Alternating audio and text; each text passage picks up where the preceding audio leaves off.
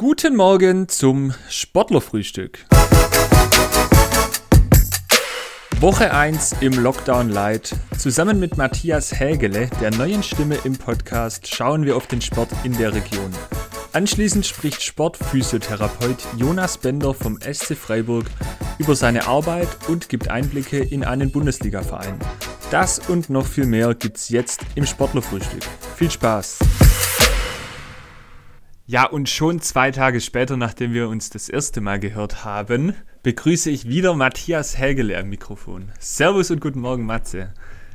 Servus, guten Morgen, Moritz. Ich freue mich auf jeden Fall am Start zu sein. Ich hoffe, die erste Folge wird nicht ganz so holprig, aber das kriegen wir schon irgendwie über die Bühne. Gar keine Sorgen. Abgesehen davon wäre holprig gerade, glaube ich, kein Thema, wenn man sich so anschaut, was im Sport passiert. ja, das stimmt. Dagegen wirkt wahrscheinlich alles ziemlich souverän. Ja. Richtig. Souveränes Auftreten wollen wir an den Tag legen, äh, trotzdem, dass es recht wenig News nachher geben wird.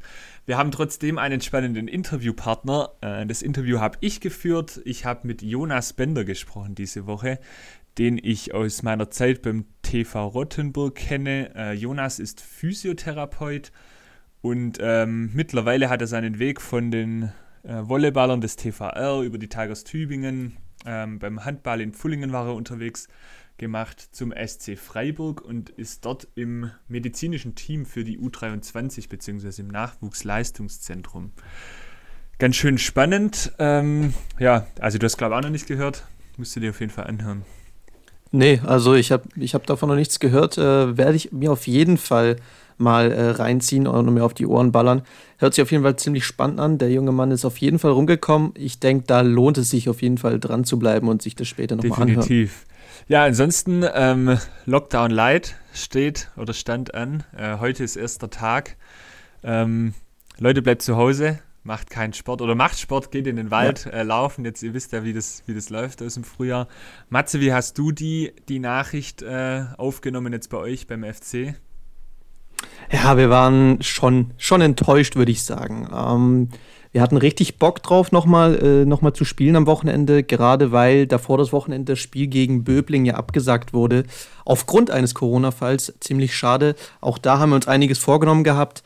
Ähm, ja, am Donnerstag stand eigentlich nochmal ein Training an. Dann kam aber die Nachricht, nee, äh, der WFV rät dazu, nicht zu trainieren. Denen sind wir natürlich nachgekommen und äh, haben das Training auch prompt abgesagt. Ähm, leider muss man tatsächlich sagen, weil wir haben schon extrem Bock gehabt auf das Training. Jetzt so ist es natürlich besser, äh, lieber nicht zu trainieren, nicht zu spielen und die Infektionsrate runterzuhalten, ähm, anstatt unnötiges Risiko ja, einzugehen. Definitiv. Aber die Frage, die dann dahinter äh, eigentlich steht, hat dann äh, euer Trainer, der Frank Everle, euch schon in die Winterpause geschickt, oder? Nee, hat er noch nicht tatsächlich. Ähm, prompt eine, einen Tag später kam eine WhatsApp von ihm, äh, wir sollten uns doch bitte möglichst fit halten, denn wir wissen ja nicht, ob es weitergeht, wann es weitergeht. Ähm, deswegen hat er uns dann zwei, zwei, drei Mal in der Woche zum Joggen geschickt. Äh, ob wir das jetzt machen, wer das alles macht, sei mal dahingestellt. Ich hoffe natürlich, die meisten werden es machen. Ob ich es machen werde, das sei mal dahingestellt. Aber wir haben mal auf jeden Fall die einen oder anderen Läufe. Ja, ich auch. Also ganz ehrlich, äh, ich kann es mir nicht vorstellen. Aber ja, ich lasse mich ganz Vielleicht hört der Frank ja hier zu, dann äh, hast du dich jetzt selber ja. unter Druck gesetzt. ja. Nee, aber früher, da gab es doch noch diese, oder die gibt es immer noch, diese Jogging-Apps äh, in der Jugend, wurde uns dann immer gesagt, bitte äh, macht die, äh, nehmt die App mit, macht ein Foto, so als Beweis, dass, dass, unser, dass unser Trainer das hat dann hinterher. Der Frank besteht da jetzt nicht drauf. Äh, ja, ja gut, gut, gut. die Möglichkeiten haben sich ja nicht verschlechtert. Also die Apps gibt es immer noch und sind im Zweifel besser geworden. Ja, klar, klar. Die sind jetzt wahrscheinlich dann ein bisschen genauer. Nee, aber wie gesagt, der Frank besteht ja jetzt nicht darauf. Aber man muss halt natürlich ganz klar sagen, wir spielen in der Landesliga und wenn wir da jetzt bestehen wollen, dann äh, sollten wir uns jetzt nicht irgendwie da jetzt rumschleichen lassen, sondern uns schon versuchen fit zu halten, wie das jetzt aussieht, Joggen, Fahrrad oder halt nur Krafttraining. Das sei mal dahingestellt, ja. aber klar. Natürlich ja, sollte man richtig. sich fit halten. Wobei auf der anderen Seite mal ganz realistisch betrachtet, glaube ich, dass wir dieses Jahr keinen äh, oder zumindest kommen wir sind auf die Sportart an, aber dass wir im Fußball keinen, äh, keine Spiele mehr sehen werden, ganz einfach, weil ich nicht glaube, dass in vier Wochen dann ähm, die Infektionszahlen so runtergedrückt sind und auf der anderen Seite, es war ja auch schon im Frühjahr so, dass man dann eben eine Vorbereitungszeit braucht mit, ähm, ja, also ohne Training kann man ja nicht von 0 auf 100 starten ähm, ja. und dann ist ja eigentlich auch gleich die Winterpause am Start. Ähm, deswegen Ja, genau. Ja, ich bin auch gespannt, wie es dann mit Spielplänen und so weitergeht. Da wird ja auch viel diskutiert, das ist jedem bewusst und ähm, ich glaube, die Konsequenzen sind vielen, äh, vielen bewusst und, und jeder weiß, äh, was das bedeuten könnte fürs Frühjahr oder dass eben die Saison schon wieder irgendwie nicht richtig gewertet werden kann.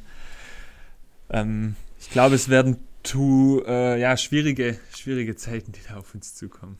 Absolut, absolut. Gerade auch, wie du sagtest, man braucht eine gewisse Trainingszeit, eine Vorbereitung. Jetzt im, Wild, Wild, im Winter ist es natürlich etwas kälter wie sonst. Die Muskeln müssen wieder aufgewärmt werden. Da kann man nicht von 0 auf 100 wieder direkt starten. Egal ob Fußball oder eine andere Sportart. Äh, Hallenturniere werden sicherlich nicht stattfinden. Leider Gottes, Stadtpokal, andere sind immer eigentlich ein Highlight in jedem Jahr. Aber da sehe ich ehrlich gesagt schwarz, was es angeht, dass der Ball überhaupt noch rollen kann. Ähm, ja, sehr, sehr schade, gerade in der Weihnachtszeit oder im Winter. Äh, bin ich auch immer sehr gerne in die Hallen gegangen und habe mir die Spiele oder die Turniere ab und zu auch mal angeschaut. Jetzt haben wir einen ganz schön äh, negativen Talk hier. Äh, lass, uns ja, mal kurz, stimmt. lass uns mal kurz über ein Highlight sprechen. Werbung. Auch in dieser Woche ist die Kreissparkasse Tübingen unser Werbepartner. Bereits zum zweiten Mal wurde die Sparkassen-App zur besten Banking-App gewählt. Bei der Kreissparkasse Tübingen bekommt ihr damit das Konto mit der besten App. Die Sparkassen-App ist damit ein echtes Highlight in eurem App Store.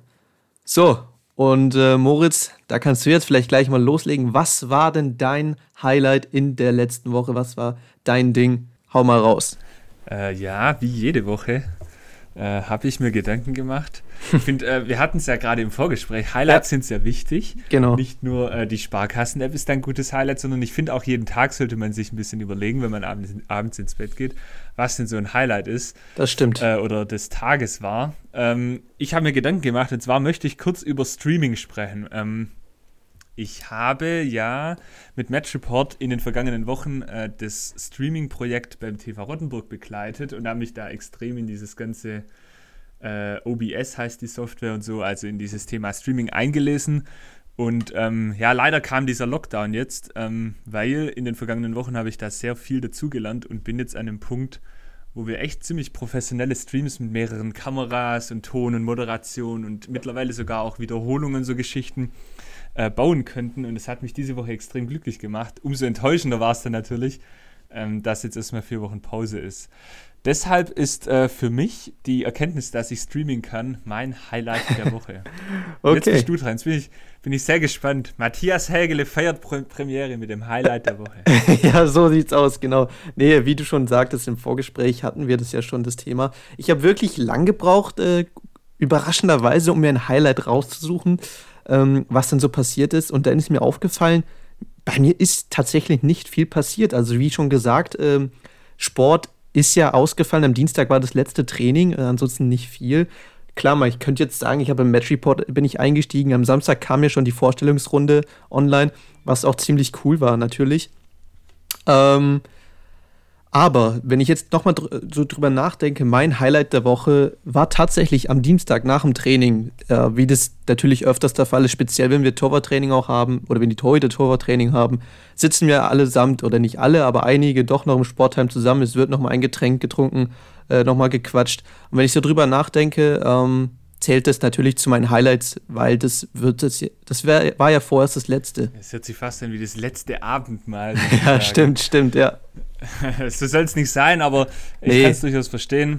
Äh, Im Vereinssport gehört der Teil auch dazu, auch wenn da sehr viel gerade drüber diskutiert wird, ähm, welche, welchen, welchen Anteil er in dem ganzen Infektionsgeschehen hat. Ich glaube, und da sind sich auch viele andere einig, dass es nicht der treibende nee. äh, Faktor ist. Glaube glaub ich auch nicht. Also wenn wir uns das jetzt mal angucken, ähm, Gastronomiebereiche im Sport, wie auch immer, da gab es diese Hygienekonzepte. Da haben sich die Leute wirklich Gedanken gemacht, wie kann ich jetzt äh, die Infektionsrate möglichst gering halten, wie kann ich die Leute voneinander entfernen, den Sicherheitsabstand garantieren. Und das, darüber haben sich ja die Gastronomiebereiche und alle möglichen Leute im Kultur äh, Gedanken gemacht, sich da ein Konzept überlegt. Von daher bin ich mir oder bin ich der festen Überzeugung, dass es nicht daran lag, dass die Infektionszahlen hochgegangen sind, vielleicht eher an diesen ganzen Partyszenen rundherum. Ganz genau. Ja. Und deshalb sorgt für ein Highlight mit der Kreissparkasse Tübingen und der Sparkassen-App auf eurem Smartphone. Genau. Werbung Ende. Ja, Matze, äh, jetzt haben wir Highlights besprochen. Ähm, wir haben ein bisschen über das Sportgeschehen allgemein gesprochen. Wir hatten den Lockdown. Ähm, ich würde vorschlagen, wenn du nichts mehr hast, äh, dass wir rüber in die News gehen und anschließend dann ins Interview. Ja, können wir sehr gern so machen. Äh, lohnt sich auf jeden Fall.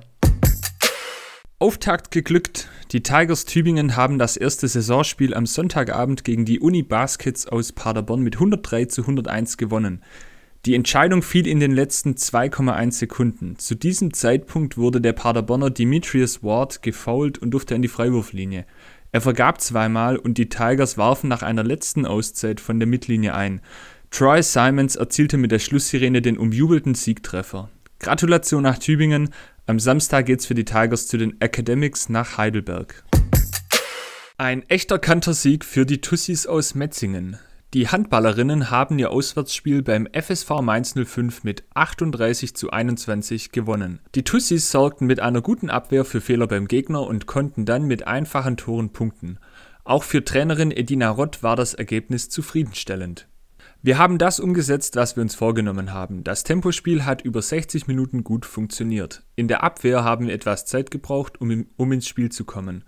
Heute konnten sich auch die jungen Spielerinnen beweisen und sie haben alle einen guten Eindruck hinterlassen. Es war eine souveräne Leistung von uns.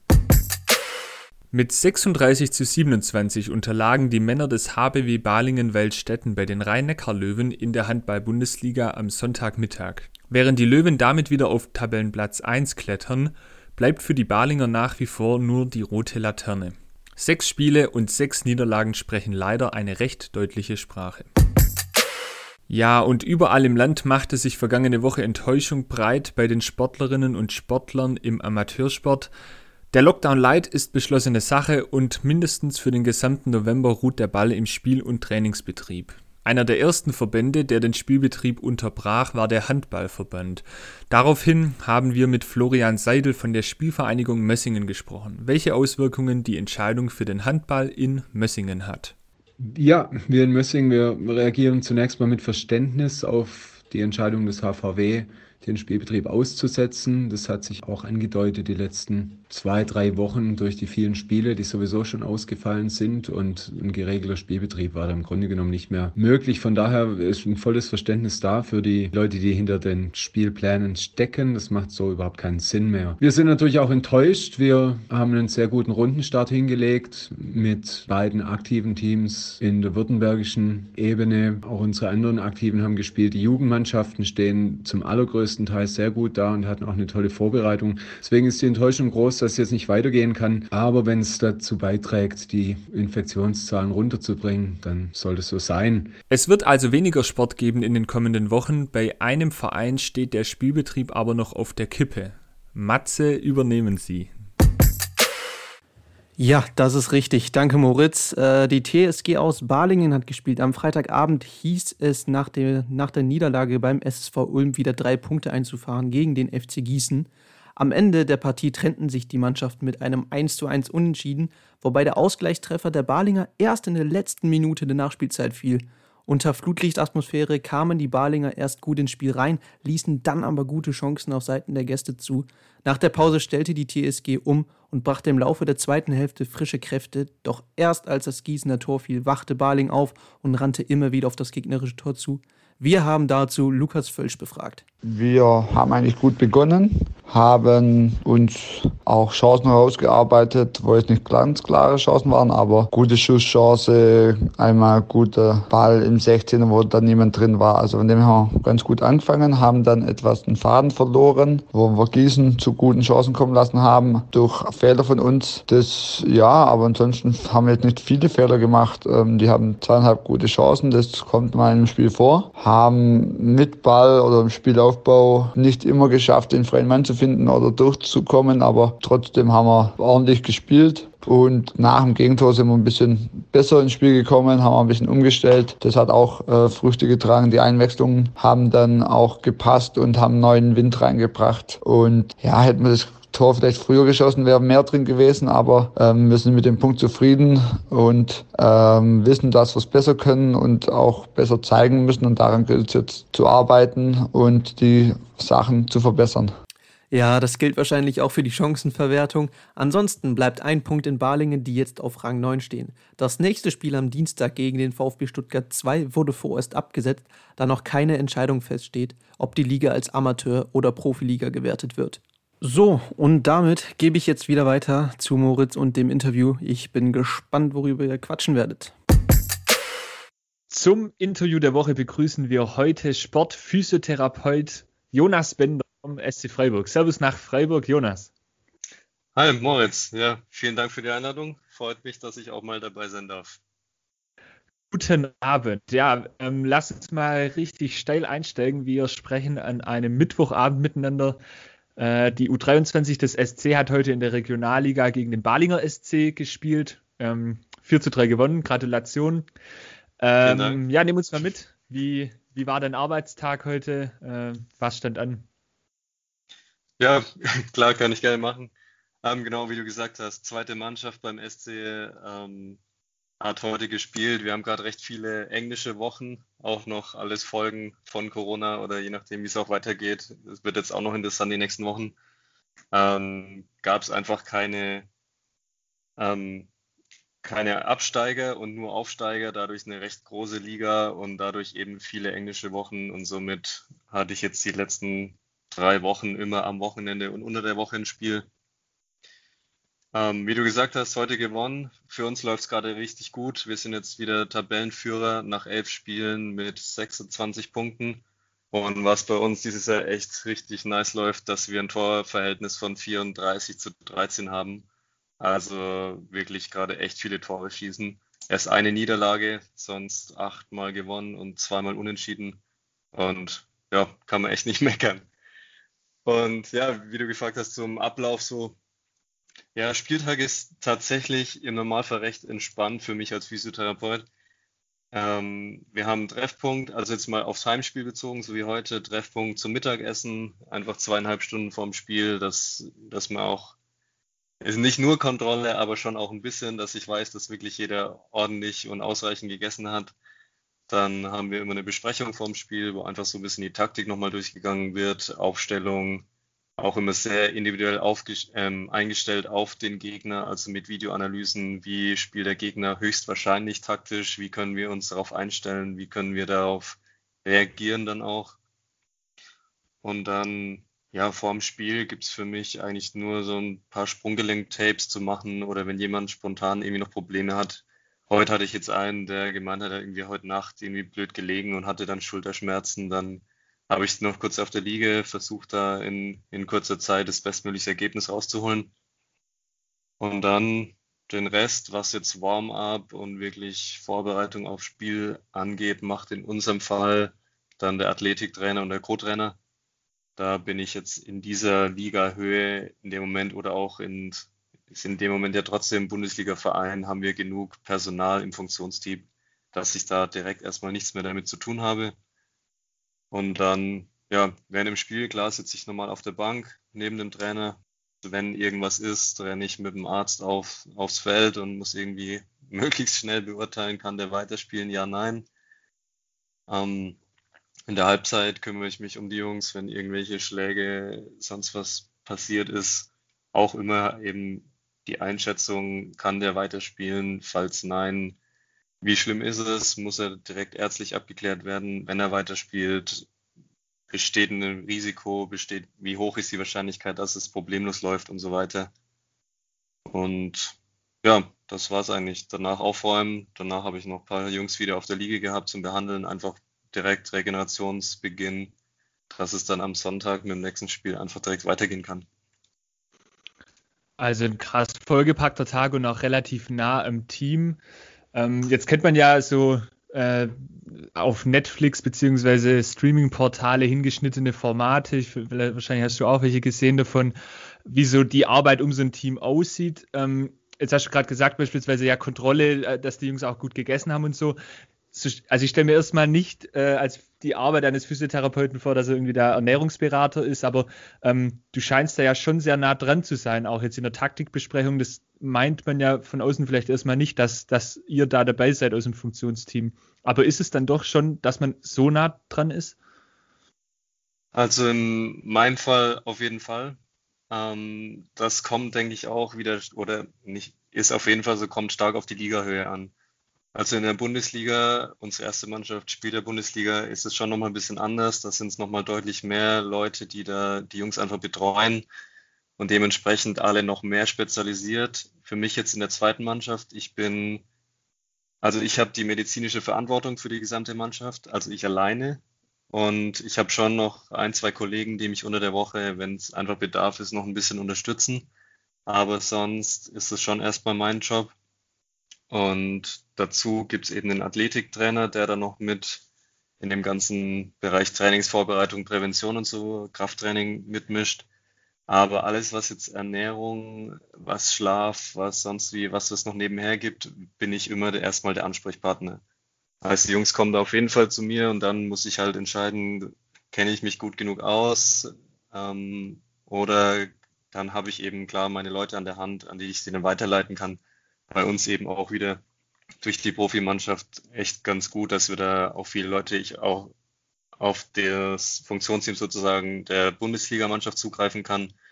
Heißt, wenn ich jetzt merke, ein Spieler ist ernährungsmäßig, könnte man noch sehr viel raus, dann organisiere ich da, dass der wirklich eine 1 zu 1 Ernährungsberatung bekommt und auch so Geschichten. Sonst Thema Videoanalyse. Also klar, ich müsste nicht unbedingt dabei sein, aber ich bin bei jeder Besprechung, bei jedem Video dabei, weil es mich auch selber einfach interessiert.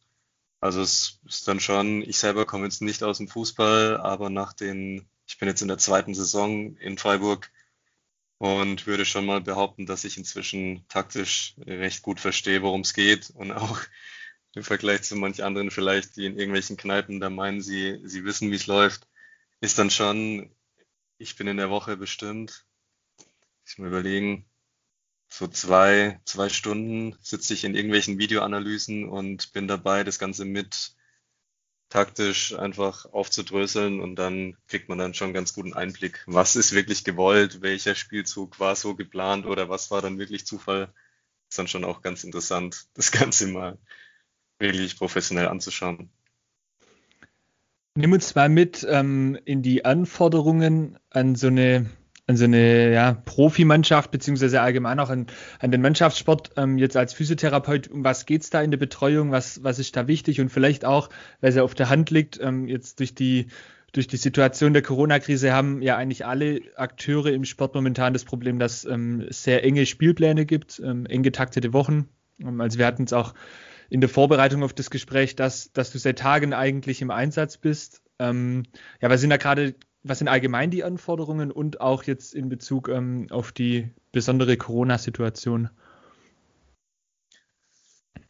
Ja, allgemein, es ist, ich würde es mal beschreiben, so eine Mischung aus, aus Fachwissen und Können und andererseits aber auch Empathie und äh, die, man muss sich emotional darauf einlassen können. Also allgemein im Sport, wenn du nicht dafür lebst und dafür da wirklich emotional brennst, dann würde ich jeden davon abraten. Mal egal, ob das jetzt irgendwas ist, was du hobbymäßig machst oder jetzt in meinem Fall eben wirklich Vollzeit, weil es, es gibt kein Stundenkonto und dann kannst du nicht nach 40 Stunden sagen, ja, nee, aber ich habe jetzt meine Vollzeitstelle, sondern es geht eher mal Richtung 50, 60 teilweise. Und dann musst du da einfach bereit sein und dann fragt dich auch keiner, sondern es ist einfach so, du machst es, aber du machst es halt dann hoffentlich, weil du Bock drauf hast. Und dann ist es auch kein Problem, rein körperlich oder so, das einfach zu leisten. Und dann klar, fachlich, wie gesagt, ich habe da die medizinische Verantwortung, heißt, ich muss entscheiden im Endeffekt, klar in Rücksprache mit Ärzten und wir haben jetzt zum Beispiel engen, unsere Mannschaftsärzte in der Uniklinik hier in Freiburg, ich kann zu jeder Tages- und Nachtzeit einen Spieler dahin schicken. Aber im Endeffekt dem Trainer gegenüber muss ich verantworten, ob der Spieler trainieren, spielen kann, falls nein, warum, einschätzen, wie lang die Ausfallzeiten sind.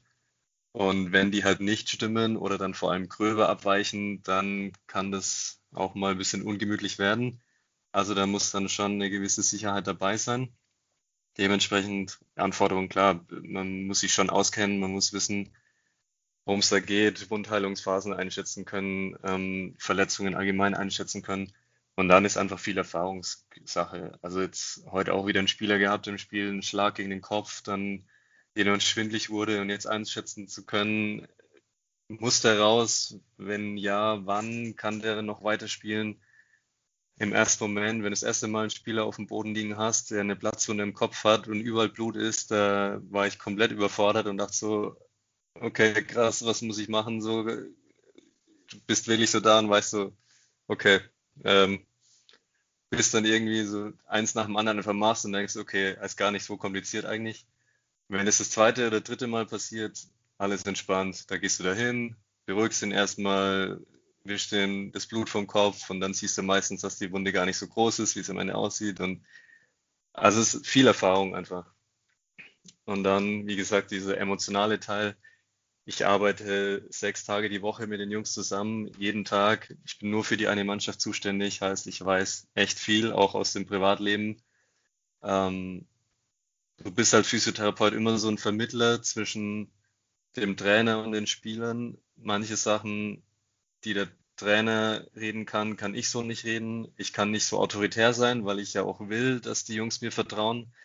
Gleichzeitig darf ich das Vertrauen nicht missbrauchen oder ausnutzen, weil ich eben, wie gesagt, auch viel private und wirklich intime Infos bekomme.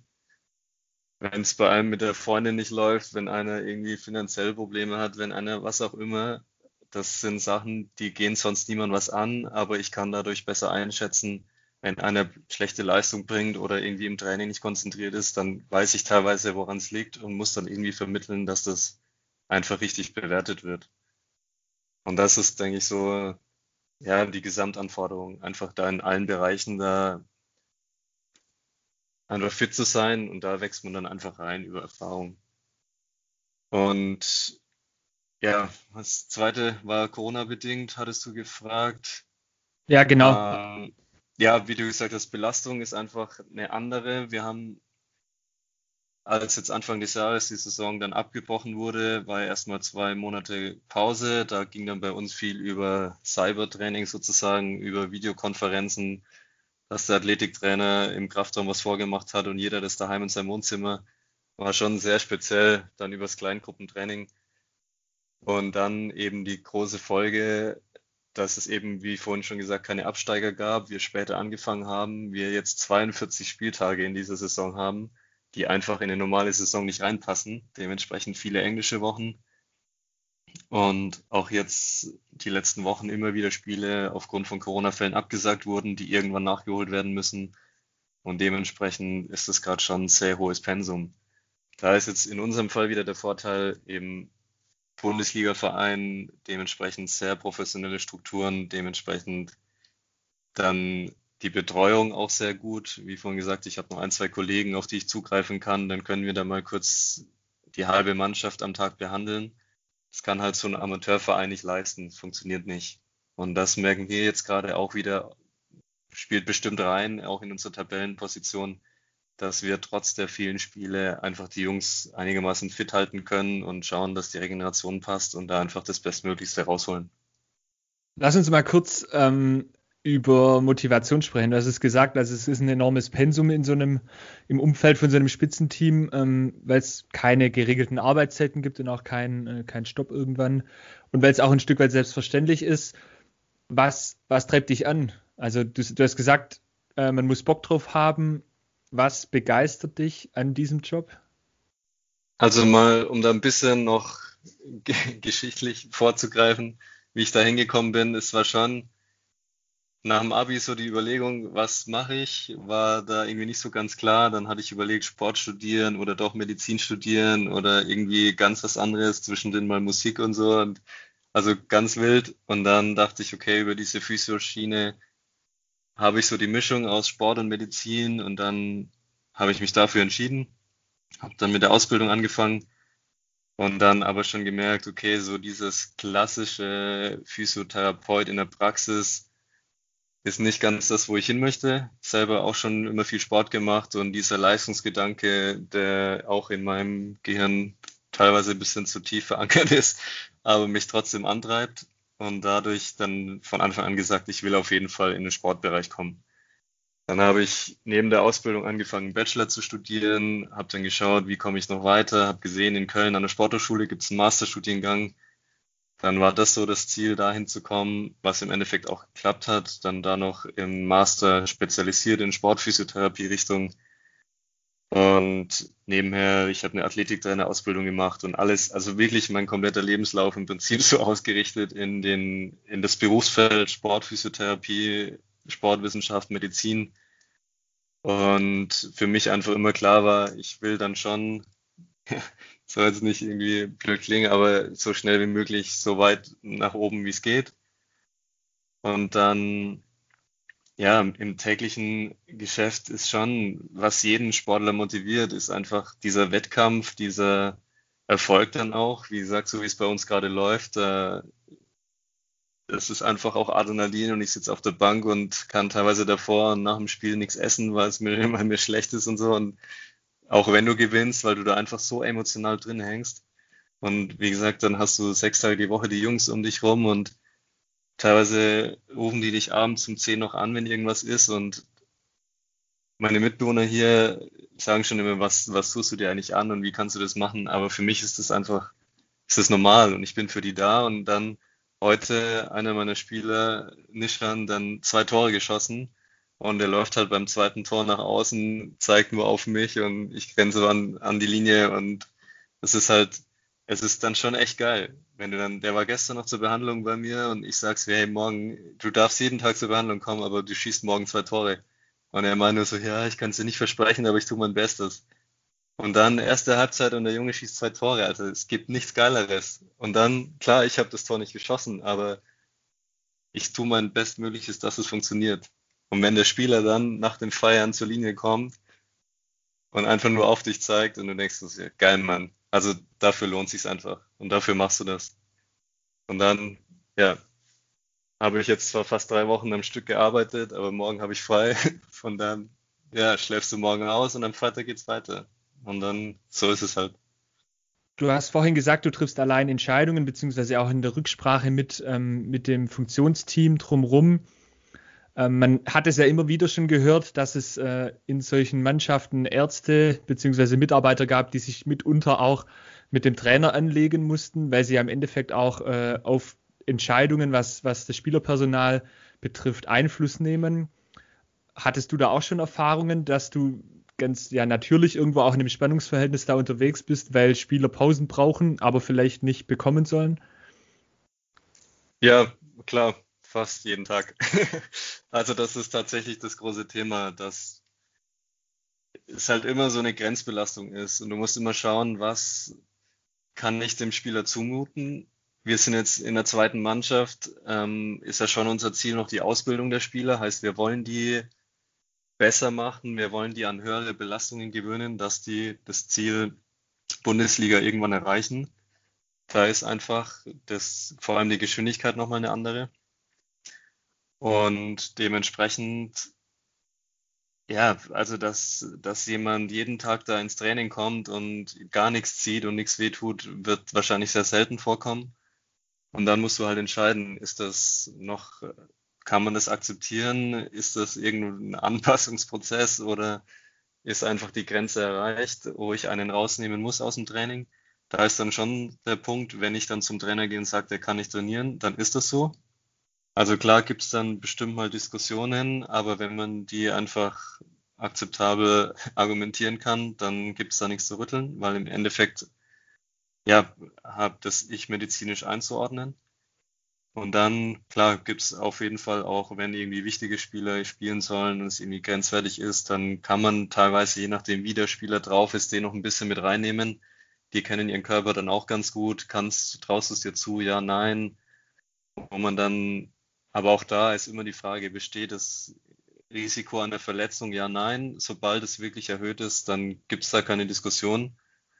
Und alles andere, ja, muss man dann einfach schauen.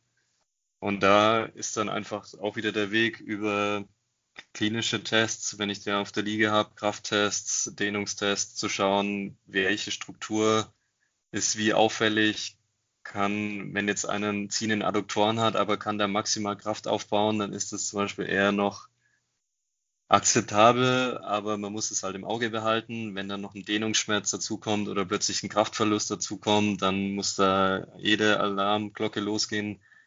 Oder genauso nach Verletzungen, wann kann einer einsteigen? Gibt es dann einfach gewisse Return to Activity, Return to Sports oder Return to Play, je nachdem, Parameter, gewisse Tests, Bewegungstests, Sprünge und so weiter, die, die einfach ähm, ja, absolvieren müssen und die dann auch zu unserer Zufriedenheit absolvieren müssen, bevor wir die freigeben, dass sie wieder ins Training einsteigen. Aber dann, ja, im Endeffekt ist das so die tägliche Diskussion. Also im normalen Trainingsbetrieb habe ich jeden Morgen Besprechungen im Trainerbüro, wo wir den ganzen Kader durchgehen. Und im Bestfall kann jeder trainieren, aber so zwei, drei Verletzte hast du eigentlich immer drin. Und da das sind eigentlich ja die Hauptthemen, über die du dann sprichst, weil die, die fit sind, da musst du nicht viel drüber reden. Aber die, die angeschlagen sind, wie lang fallen die aus und warum und wie kann das passieren? Wenn jetzt einer umknickt, musst du nicht groß überlegen, wie kann es passieren, aber wenn Muskelfaserriss irgendwie bei einem Schuss passiert, dann ist die Frage, war der nicht richtig vorbereitet? Hat er sich nicht richtig warm gemacht? Haben wir irgendwas übersehen? War die Belastung zu hoch? Und also muskuläre Verletzungen sind ja immer irgendeine Überlastungserscheinung und dann ist halt im Endeffekt oder im Nachhinein die Frage auch, hätten wir es verhindern können? Falls ja, müssen wir das in Zukunft anders beachten. Und das sind dann die Themen, wo es spannend wird. Okay, ähm, wir gehen mal noch mal ein bisschen zurück. Du hast es vorher schon angesprochen. Ähm, dein Weg hat dich unter anderem zur Sporthochschule nach Köln geführt. Ähm, jetzt müsst du mir noch mal kurz helfen. Das war davor, wo du auch äh, hier in der Region unterwegs warst, äh, vor dieser Zeit. Richtig? Genau. Ja. Ähm, also ich kann es selber auch kurz zusammenfassen. Es Sehr gerne. Mein, mein, Lebenslauf ist nicht der einfachste. Ähm, genau, ich habe 2011 Abi gemacht, dann eben bin ich für die Ausbildung nach Tübingen gezogen, war dann da in der ähm, BG-Klinik Ab dem zweiten Jahr habe ich parallel den Bachelor in Physiotherapie angefangen in Weiterbildung. Das lief dann über die Hochschule in Reutlingen. Und da habe ich, ging das Ganze los mit der Sportbetreuung über einen ähm, ja, Kommilitonin quasi, dessen Bruder Rad, im Radsport recht aktiv ist. Die haben dafür Radrennen einen Physio gesucht, der da ab und zu mitkommt. Derzeit war ich, wie gesagt, noch in der Ausbildung, aber da ging es dann vor allem um Regeneration, um Massieren, um Verpflegung und so weiter. Dann war ich während der Ausbildung im Radsport schon unterwegs. Nach der Ausbildung habe ich dann in der Praxis angefangen. Da war ich nebenher ein bisschen mit den Jungs aus Pfullingen, auch beim Handball. Dann ging es weiter, als der Bachelor durch war. Muss ich kurz überlegen, 11, 2015 habe ich dann Januar 2016 in Rottenburg in der Praxis angefangen, halbtags. Und diese Praxis arbeitet einfach mit dem TV Rottenburg zusammen, mit dem Volleyball. Und bin dann da so ein bisschen mit reingekommen, habe dann da mit meinem Kollegen vor allem die Jungs unter der Woche immer wieder behandelt. Bei den Spielen war da vor allem mein Kollege zuständig. Ich war mehr so Ersatzmann, wenn er mal nicht konnte und meine Chefin nicht konnte. Und ja, wenn du dann einmal so ein bisschen drin bist, dann lernst du einfach Leute kennen und kriegst immer mehr Kontakte. Dann, wie gesagt, habe ich das mit dem, mit dem Master beschlossen. Das ging 2017 los, war dann da auch in Weiterbildung. Ich habe weiter in Reutlingen gewohnt und war dann einmal im Monat ein paar Tage in Köln an der Sporthochschule. Und dann habe ich jetzt das Jahr vor dem Fußball noch ähm, in Tübingen bei den Tigers als Physiotherapeut noch gearbeitet. Auch wieder mit einem, mit dem ich die Ausbildung zusammen gemacht habe. Wir haben uns das geteilt und dann da auch die Jungs unter der Woche behandelt und waren dann abwechselnd bei den Spielen dabei. Und so dann eben da angefangen, die ganze Erfahrung zu sammeln. Und im Endeffekt ist das dann so die Grundlage, wie ich dann auch zum Fußball gekommen bin, dass ich einfach schon ein paar Jahre im Sport gearbeitet habe und hier in Freiburg eine Stelle frei wurde. Und ich da auch unseren oder meinen aktuellen leitenden Physiotherapeuten schon seit ein paar Jahren kenne und der einfach meinen Weg so ein bisschen verfolgt hatte und gesehen hat, okay, der arbeitet hier überall im Sport und studiert jetzt noch Sport nebenher und hat mich dann angefragt, hat gemeint, hey, ich, ich sehe hier dein Profil und ich denke, das könnte ganz gut passen. Hast du Bock, dir das mal anzuschauen? Im Endeffekt, ich habe da nirgends eine Bewerbung geschrieben und es war alles über Netzwerk und so bin ich da gelandet. Und auch Sporthochschule Köln 2017 bis 19, wie gesagt, berufsbegleitend, habe im Endeffekt meine Masterthesis im Bereich biomechanischer Leistungsdiagnostik geschrieben und auch darüber so viele Kontakte, dass ich dann, als ich in Freiburg war, direkt auch Zugang wieder am Olympiastützpunkt in Freiburg hatte, da das Biomechaniklabor nutzen konnte. Und im Endeffekt ist der ganze Sport, egal welche Sportart, ist ein riesen Beziehungen, Netzwerk und du musst halt die Leute kennen, Bereich. Ist immer ein bisschen blöd, wenn man von außen sagt, ich will da rein und wie komme ich da rein? Du musst Bock drauf haben, du musst dich engagieren. Auch die Sachen, die ich am Anfang gemacht habe, da gibt es dann manchmal auch kein Geld dafür und du arbeitest mehr, als du müsstest und bezahlt wirst. Aber im Endeffekt zahlt sich das dann aus. Und wenn du da bereit bist, ein bisschen was zu geben und die auch merken, dass du da ja wirklich dahinter stehst, dann, dann funktioniert das irgendwann. Und dann lernst du Leute kennen und dann hält man am besten ein bisschen Kontakt mit den Leuten. Und ja, vor ein paar Jahren quasi nebenher so ein bisschen angefangen mit ein paar Sportlern zu arbeiten und jetzt bin ich in einem Bundesliga-Verein. Das ist schon, ja, wenn ich selber zurückschaue, schon auch immer interessant und dachte es vor ein paar Jahren auch noch nicht, aber ist eigentlich schon eine ganz coole Entwicklung. Definitiv sehr, äh, eine sehr gute Entwicklung und auch sehr spannend, ähm, das zu, be, ja, zu beobachten, auch von außen. Also wir kennen uns ja, uns ja auch aus, diesem, aus dieser Zeit beim, beim TV Rottenburg damals. Wenn du auf diese Zeit zurückblickst, ähm, welche Erinnerungen, auch jetzt äh, auf die Tigers, du hast Pfullingen angesprochen, hier in der Region, ähm, an was denkst du da zurück? Und zweite Frage angehängt, wie sehr oder wenn unterscheidet sich die Arbeit jetzt beim SC Freiburg von der damals und wenn ja, inwiefern? Ja, wenn ich so zurückschaue, ist schon, es hat auf jeden Fall Spaß gemacht. Es ist immer, wie gesagt, bei, im, beim Volleyball war ich ja mehr, mehr unter der Woche tätig und bei den Spielen war ich dabei, aber mehr von außen. Und dann Basketball war dann das erste Mal, dass ich so wirklich richtig auch auf der Bank die ganze Zeit saß und in der Zeit war das auch schon echt, echt ziemlich nice für mich und wo ich schon dachte, so ist echt ganz cool, da gelandet zu sein. Und jetzt rückblickend von meiner jetzigen Sicht ist halt, ja, ist leider das immer das große Thema auch mit Geld und so weiter, dass halt Fußball schon nochmal eine andere Stellung in Deutschland hat. Das kannst du nicht mehr vergleichen. Wir sind jetzt mit der zweiten Mannschaft, äh, spielen wir Regionalliga das ist so viel professioneller auch als Basketball oder Volleyball oder wahrscheinlich alles zusammen. Ähm, klar, für mich als, als Physio, der Vollzeit im Sport arbeitet, natürlich perfekt, weil ich Möglichkeiten und Bedingungen habe, die ich sonst nirgends habe. Ähm, Im Vergleich halt für die anderen Sportarten echt schade, das muss man einfach so sagen.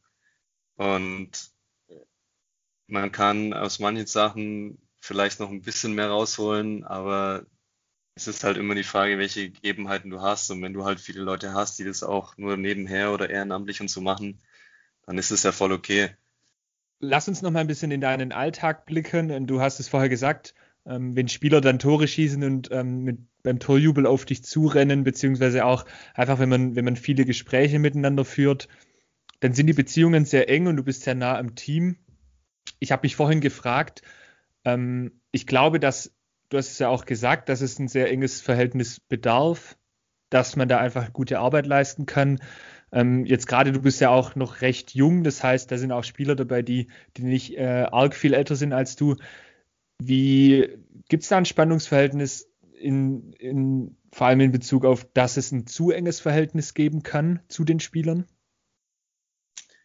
Ja, also bei mir jetzt, zweite Mannschaft ist eine U23-Mannschaft, heißt der Großteil ist tatsächlich eben zwischen, ja, eigentlich 19 und 23. Wir haben jetzt einen 17-Jährigen sogar drin, der in Frankreich eingekauft wurde, der aber gerade sogar in unserem Bundesliga-Kader trainiert, also ist dann schon wieder Ausnahmetalent.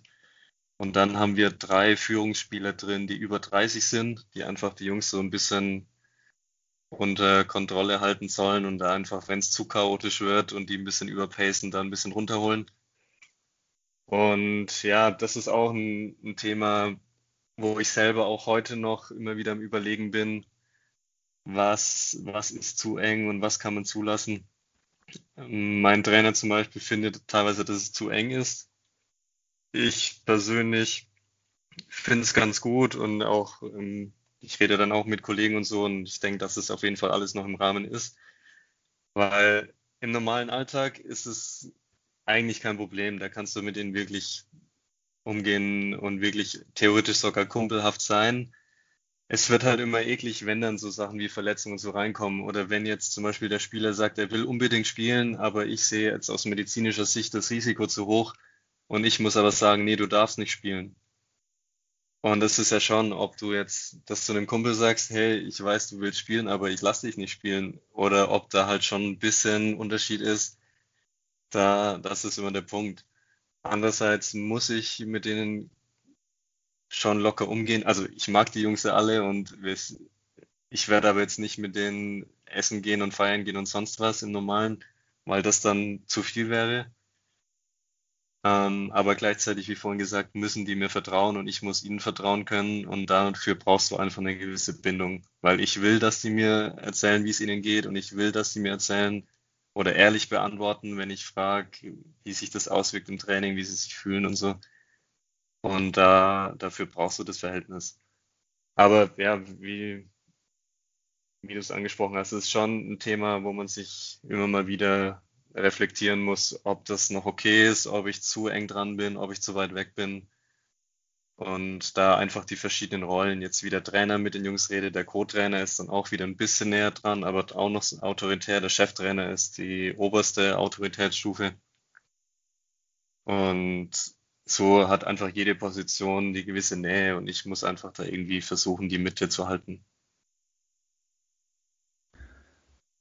Gibt es eigentlich berufliche Vorbilder für dich? Oh, gute Frage. Also rein fachlich ist mein, mein Chef quasi, durch den ich auch an die Stelle gekommen bin, ähm, ist in manchen Bereichen schon nochmal eine Ecke fitter als ich, muss ich einfach zugeben. Ähm, aber da ist ja auch dann wieder ganz cool, dann mit den Leuten jeden Tag zusammenzuarbeiten und einfach sich da auch Sachen abzuschauen und Fragen stellen zu können und sich da gegenseitig irgendwie weiter nach oben zu ziehen. Sonst, klar, wäre wär jetzt das Ziel, irgendwie komplett in dem Bundesliga-Kader noch zu arbeiten, schon auch interessant, wobei ich das jetzt nicht auf eine einzelne Person beziehen würde. Und meine anderen Fachbereiche jetzt im sportwissenschaftlichen Bereich, zum Beispiel der Betreuer meiner Masterthesis, mit dem habe ich noch engen Kontakt und der einfach so Kraftverhältnis Oberschenkel vor der Rückseite, was auch viel auf Verletzungsprävention und auf ganzen Faserrissgeschichten und so abzielt, da echt wahrscheinlich mit der fitteste in Deutschland ist und wo ich dann schon denke, so rein fachlich mal auf so ein Niveau zu kommen, ist schon auch, wäre schon auch ganz cool. Ähm, ja, von dem her schon tatsächlich Leute, mit denen ich zusammenarbeite, wo du einfach merkst, dass sie in verschiedenen Bereichen noch einfach viel zu bieten haben, aber da passt ja dann ganz gut, wenn man mit denen arbeitet und da einfach viel lernen kann. Ja, da bist du auf jeden Fall sozusagen an der Quelle. Äh, Hintergrund meiner Frage, ähm, also ich habe eine kleine VfB Stuttgart-Sympathie ähm, und und da gibt's, äh, da gibt's einen Physiotherapeut, der schon relativ lange dabei ist. Da habe ich nämlich neulich einen Artikel drüber gelesen. Der Gerhard Wirn heißt der, der seit äh, über 30 Jahren Physiotherapeut ist in der Bundesligamannschaft. Und in dem Interview hat er auch seine Arbeit geschildert, wie die sich in den Jahren verändert hat. Jetzt hast du mit zwei Jahren dann noch nicht die Riesenerfahrung. Ähm, aber er hat auch sehr betont, dass man eben nicht nur, sag ich mal, medizinischer Betreuer beziehungsweise medizinische Behandlungen durchführt, sondern eben auch zum Teil ja auch ganz private Gespräche während der Behandlung führt. Ähm, vielleicht zum Abschluss nimm uns da mal ein bisschen mit äh, und mach mal das Nähkästchen auf. ähm, ja, wie, wie läuft das so ab oder wie, wie muss man sich das vorstellen ähm, in der täglichen Arbeit? Was, was wird im Behandlungsraum so besprochen? Also kurz noch zur Veränderung.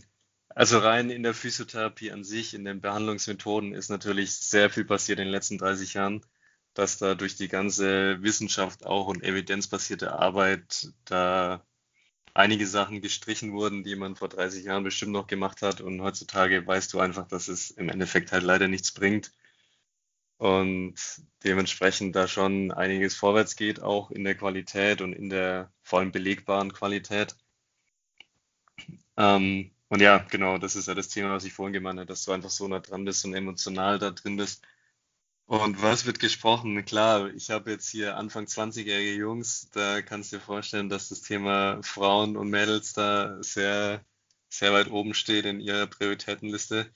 Gerade als angehende oder teilweise Profifußballer in einer recht kleinen Stadt wie Freiburg.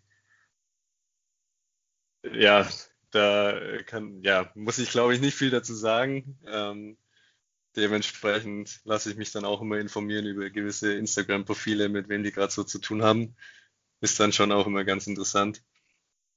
Ähm, ja, und sonst ist tatsächlich auch wieder, dadurch, dass es ein Mannschaftssport ist und auch in der Mannschaft so eine gewisse Hierarchie, sehr unterschiedlich, wer von den Jungs zusammen im Raum ist. Wenn du einen einzeln hast, kannst du mit denen echt auch privat, auch tiefgründig reden und wirklich mal, was sie bewegt und so sobald da ein Zweiter mit im Raum ist oder am besten drei, dann ist das das größte Chaos und jeder muss irgendwie zeigen, dass er irgendwie cooler ist als der andere und noch mehr Scheiße labern kann und dementsprechend dann auch das Niveau. Ähm, ja, da habe ich für mich selber den Anspruch, ich selbst beschäftige mich viel mit ja, Philosophie, Psychologie, Mindset, auch ein bisschen Spiritualität und die ganzen Sachen, Meditation und das finde ich tatsächlich ganz spannend, auch die Zeit dann, wenn du eben Jungs eins zu eins hast, da zu nutzen, um mit ihnen auch mal über andere Sachen zu reden. Die sind so in ihrer Fußball-, Leistungssport-Bubble und Geld und Klamotten und haben teilweise ein Outfit an, das ist einfach mal kurz mein Monatsgehalt und so. Das ist eine andere, eine andere Welt einfach. Und da dann über so Themen zu reden, das ist das, was mich persönlich da auch ein bisschen motiviert, da den Jungs was mitzugeben und irgendwie auch mal anzuregen, über den Tellerrand rauszuschauen und auch andere Sachen außer Fußball, Serien und Mädels im Kopf zu haben. Ähm, ja, so richtige Anekdoten oder da halte ich mich jetzt mal lieber zurück. Da, ja, Dafür, dafür ist das Ganze wieder zu klein und könnte man die, die, die dann die Jungs kennen oder die es dann hören, die wissen dann zu schnell, um wen es geht. Deswegen lassen wir das mal schön da, wo es ist. schade. Sehr schade. Ähm, Jonas, zum Abschluss noch letzte Frage. Ähm, wir haben schon sehr viel drüber gesprochen, ein bisschen auch, wo, wo du herkommst. Vorbilder hatten wir. Ähm, ja, gibt es für dich, gibt's für dich ein Ziel, wo du, wo du hin willst? Jetzt bist du in diesem, in diesem Sportumfeld äh, schon drin. Wo, wo soll es hingehen? Was sind deine Pläne? Was sind deine Ziele? Ja, also jetzt im Fußball, wie gesagt, so mal komplett in die Bundesliga zu gehen, fände ich auf jeden Fall mal interessant für ein paar Jahre. Ähm, sonst habe ich für mich im Hinterkopf immer noch diese Dozententätigkeit, wo ich auch vor dem Fußball noch überlegt hatte, vielleicht auch noch zu promovieren und als Dozent irgendwo tätig zu werden, wo ich mir vorstellen könnte, dass mir das ganz gut liegt und ich das langfristig auf jeden Fall als Option noch im Kopf habe oder dann eben tatsächlich die Selbstständigkeit, aber da dann nicht in nicht jetzt eine Praxis aufzumachen, sondern auch immer, ich werde immer in dieser 1 zu 1 Betreuung bleiben, in dieser, klar, mit Schwerpunkt Leistungssport und dann eben diese Kombination Therapie, Training, Krafttraining und dann eben, was ich gerade schon angesprochen habe, das ganze Mindset-Bereich, ähm, Einstellung, wie, wie motiviere ich mich, aber dann auch Sachen wie ja, Schlafoptimierung, ähm, ja, Stress runter, Leistungsfähigkeit hoch, wie kriege ich das hin, um das Ganze einfach noch besser darzustellen. Ja, das sind so die Optionen. Also jetzt mal schauen, was hier noch so passiert. Hier in Freiburg, wir bauen gerade unser neues Stadion, das ist dann nächste Saison auch fertig. Da werden dich auch mit einziehen und das wird dann auf jeden Fall auch nochmal ein bisschen nach oben gehen, auch was jetzt die Gegebenheiten angeht. Und dann werden wir sehen, was, was hier noch so geht die nächsten Jahre. Wir werden auf jeden Fall drauf schauen. Jonas, ich danke dir für ein sehr äh, spannendes und kurzweiliges Gespräch. Wir ähm, haben wieder eine gute halbe Stunde voll. Ich sehe schon auch, du bist ein bisschen müde. Seid ihr auch äh, gegönnt, beziehungsweise nachher die Erholungszeit gegönnt. Du hast ja auch äh, gerade anstrengende Tage. Befreien von der wichtigsten Aufgabe des äh, Gesprächs kann ich dich aber nicht. Äh, zu Beginn, äh, vor der Aufnahme habe ich schon angekündigt. Die Recherche war äh, sehr lang, kann ich sagen, an die Hörerinnen. ähm, jetzt Jetzt kommt es zu den drei Songs. Jeder unserer Interviewgäste darf drei Titel in unsere Spotify-Playlist hinzufügen. Und ich bin gespannt, ähm, was jetzt von dir beigesteuert wird. Du hast schon gesagt, Schlager wird in der Kabine gehört. Ja, das wäre so der Klassiker. Fußball ist leider doch sehr mit Ballermann und Malle verknüpft, warum auch immer. Gar nicht mein Fall, deswegen werde ich das mal nicht bringen. Ähm, ja, wie, wie Moritz gerade schon gesagt hat, ist gar nicht so einfach, weil ich da doch von Klassik bis Hardcore, Techno alles höre. Ähm, ich habe mich jetzt erstmal für zwei entspanntere Sachen entschieden, weil es einfach auch in meiner Phase, gerade wenn ich abends heimkomme, doch ein bisschen besser passt. Da werde ich einmal von Island den, den Titel Dreaming Off reinhauen. Das ist so für mich Augen zu, dann habe ich direkt Palme und Strand vor Augen. Dann Sehr gut. auch entspannte einen, einen Remix von Cuatro Vientos von Danit. Ähm, Wem es nichts sagt, gerne reinhören, auch überragend. Und dann, weil ich eben selbst doch eher aus dem Techno-Bereich komme, suche ich euch mal noch was von Boris Brecher raus. Den Track äh, seht ihr dann in der Playlist. Wird auf jeden Fall ordentlich ballern wer hier an die ganzen Rafer hier unter euch. Viel Spaß damit. Ich bin gespannt, ich bin gespannt. Sehr schön. Dann äh, schließen wir hiermit die Aufnahme. Jonas, vielen Dank dir. Ähm, einen schönen, schönen Abend. Äh, weiterhin viel Erfolg in der Regionalliga. Wer weiß, ähm, ja, wie lange die Saison noch geht, beziehungsweise wie sie endet und äh, auch wie sie für euch in Freiburg endet. Ähm, viel Erfolg, viel Gesundheit, gerade in diesen Zeiten und danke für das Gespräch. Vielen Dank, gerne und dir auch einen spannenden Abend. Das war's vom Sportlerfrühstück für diese Woche. Wir hoffen, es hat euch genauso viel Spaß gemacht wie uns und wir hören uns nächste Woche am Montag ab 6 Uhr, dann in alter Frische. Mein Name ist Moritz Liss. Macht's gut.